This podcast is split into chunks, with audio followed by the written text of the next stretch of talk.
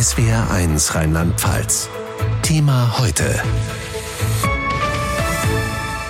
84 Gründe für die Corona-Impfung und die Sache mit Long-Covid mit Jürgen Kurt. Ich habe Long-Covid bekommen in Form von täglichen krassen Kopfschmerzen, Fatigue, Herzrasen, Schwindel, Kribbeln in verschiedenen Körperteilen, Konzentrationsstörungen, Wortfindungsstörungen und eine starke Belastungsintoleranz. Und das bedeutet, dass sämtliche Symptome sich bei Belastung verschlimmern. Und Belastung kann halt auch sowas sein wie, man geht zum Supermarkt, man duscht, man telefoniert. Also es können sehr banale Sachen sein. Und dieses Verschlimmern heißt, dass man dann mehrere Stunden oder mehrere Tage es einem sehr schlecht geht. Als ich zum ersten Mal einen solchen Crash hatte, dachte ich, ich habe einen Herzinfarkt. Also so zur Einschätzung, wie sich das anfühlt. Das ist nicht schön. Margarete Stukowski, Journalistin, ist 36 Jahre alt, hat seit Januar dieses Jahres Long-Covid. Sie sitzt neben Bundesgesundheitsminister Lauterbach vor der Hauptstadtpresse und stellt sich so vor. Mein Name ist Margarete Stukowski. Ich bin hier heute das Abschreckungsbeispiel für Long-Covid. Normalerweise bin ich Autorin, beziehungsweise ich war es vorher. Und dann fragt eine Journalistin, ob sie enttäuscht sei, weil sie trotz dreimaliger Impfung Long-Covid bekommen habe. Stukowski sagt, ich weiß nicht, wie es mir ohne Impfung ginge. Ich rate allen, sich impfen zu lassen. Stukowski berichtet der Presse nicht nur über ihre Probleme mit Long-Covid. Sie erzählt schonungslos, welche Probleme ihre Krankenkasse ihr macht. Aktuell habe ich zusätzlich noch das Problem, dass meine Krankenkasse mich zwingen möchte, eine Reha zu beantragen. Das ist ein Standardverfahren, weil die Krankenkassen nicht so lange Krankengeld bezahlen wollen. Allerdings gibt es keine Reha bei dem, was ich habe. Im Gegenteil, es gibt eine starke Empfehlung der WHO, keine Reha zu machen, wenn man PEM hat. Das ist diese Verschlechterung der Symptome nach Anstrengung. Ich weiß nicht, ob den Krankenkassen diese Empfehlung nicht bekannt ist oder ob sie sie bewusst ignorieren. Es geht natürlich ums Geld in dem Fall.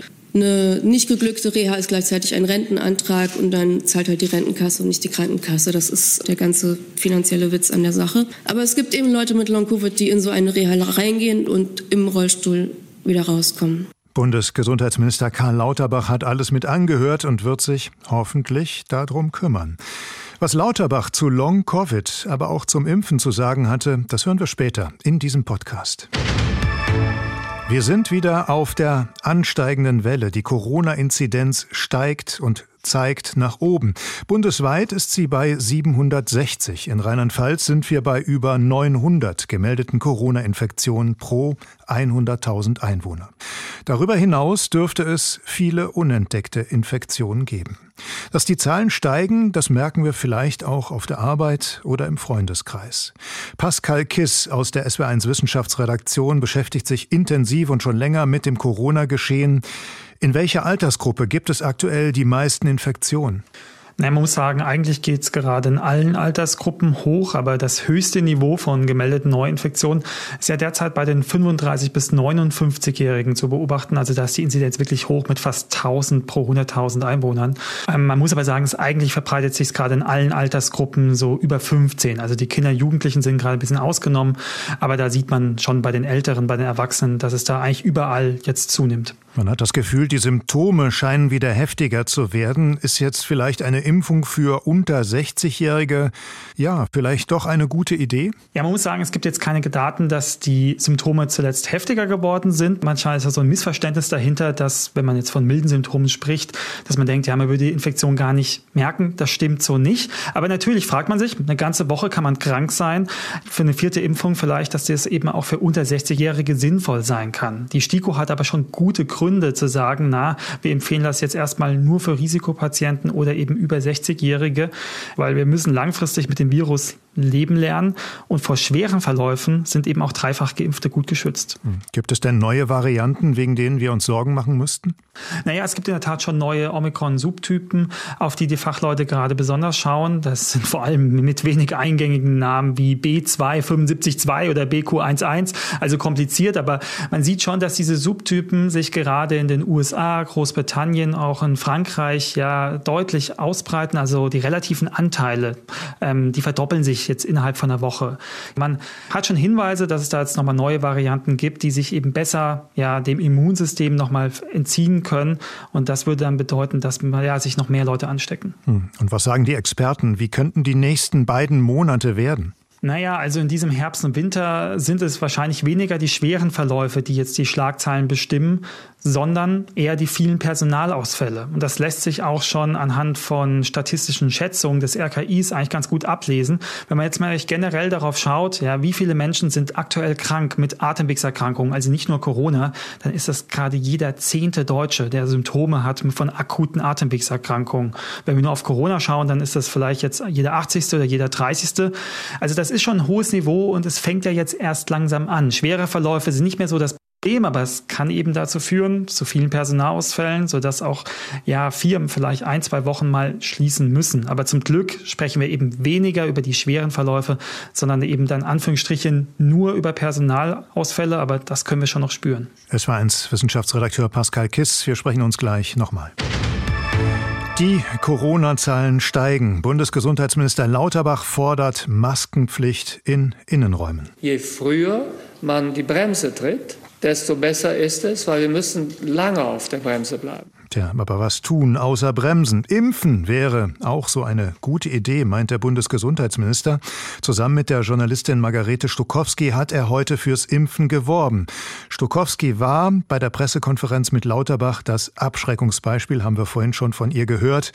Und sie hat Long Covid und das seit Anfang dieses Jahres. SW1 Hauptstadtkorrespondentin Anja Günther. Margarete Stokowski ist eine junge Frau. Sie war aktiv, stand als Autorin und Kolumnistin mitten im Berufsleben. Dann aber kam Long Covid. Bis heute leidet sie an unterschiedlichen Krankheitssymptomen. Täglichen krassen Kopfschmerzen, Fatigue, Herzrasen, Schwindel, Kribbeln in verschiedenen Körperteilen, Konzentrationsstörungen. Die Autorin ist eines von insgesamt 84 Gesichtern der neuen Corona-Kampagne des Bundesgesundheitsministeriums. 84 Einzelschicksale, Menschen aus der Mitte der Gesellschaft, wie Bundesgesundheitsminister Karl Lauterbach sagt. Diese Kampagne Ich schütze mich ist ein Lagerfeuer der Vernünftigen. Das sind Menschen, die das tausendmal besser motivieren und vortragen können, als ich es mit meinen nächtlich evaluierten Studien je könnte. Wir wollen keine Angst machen, sondern aufklären, betont Lauterbach. Der SPD-Politiker verweist darauf, dass die Pandemie nicht beendet ist. Wir haben es selbst in der Hand, ob diese große Krise noch einmal die Bedeutung bekommt, die sie gehabt hat, oder ob sie im Hintergrund bleiben kann. Aus Sicht von Lauterbach ist Deutschland auf die Corona-Herbstwelle vorbereitet. Mit dem Infektionsschutzgesetz, wirksamen Medikamenten und, so Lauterbach, mit einem neuen Impfstoff, angepasst an die derzeit häufigste Corona-Untervariante BA5. Von dem, was die Studien bisher zeigen, äh, geht man davon aus, dass für diejenigen, die geimpft sind, das Long-Covid-Risiko sich um die Hälfte verringert. Es kommt allerdings dazu, dass natürlich mit der Impfung auch das Risiko, dass ich mich überhaupt infiziere, sinkt. Eine Impfung schützt nicht absolut davor, an Corona zu erkranken. Auch Margarete Stokowski war geimpft, als sie sich infizierte. Sie wirbt aber weiterhin für diese Schutzmöglichkeit. Was sich die 36-Jährige besonders wünscht, ist mehr Aufklärung über Long-Covid, mehr Forschung dazu und mehr Verständnis bei Medizinern und Krankenkassen. Wenn das nicht passiert, dann hängt es wie bisher von Privilegien, Geld und Glück ab, ob man diese Krankheit schafft zu besiegen und das wäre bitter. Karl Lauterbach zufolge leiden fünf bis zehn Prozent der Menschen, die Corona infiziert waren, an Long-Covid. Auch ihnen soll mit der neuen Kampagne eine Stimme gegeben werden. Die Infektionszahlen steigen weiter. Lauterbach setzt darauf, dass diese Lage die Impfwilligkeit erhöht. Gleichzeitig appelliert der Minister an die Bundesländer, jetzt eine Maskenpflicht in Innenräumen zu erlassen. Die Long-Covid-Erkrankung der Journalistin Margarete Stukowski stand heute im Mittelpunkt bei der Pressekonferenz von Bundesgesundheitsminister Lauterbach.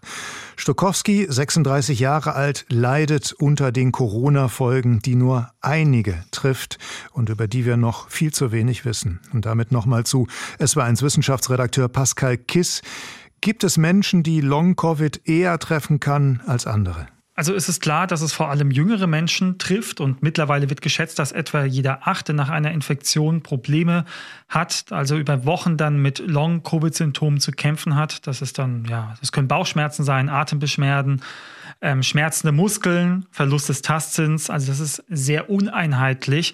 Manche berichten dann auch über schwere Arme und Beine, aber eigentlich alle dann über so eine allgemeine Müdigkeit.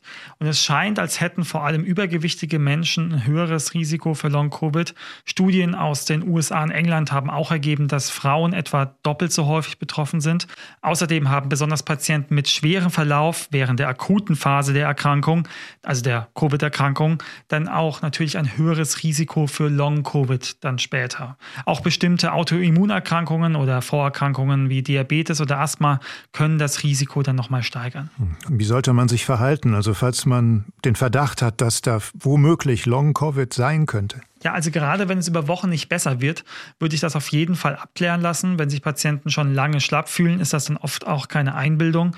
Schon lange ist das chronische Fatigue-Syndrom nämlich im Zusammenhang mit Infektionskrankheiten bekannt, teilweise mit wirklich sehr heftigen Einschränkungen für die Betroffenen bis hin zur Berufsunfähigkeit.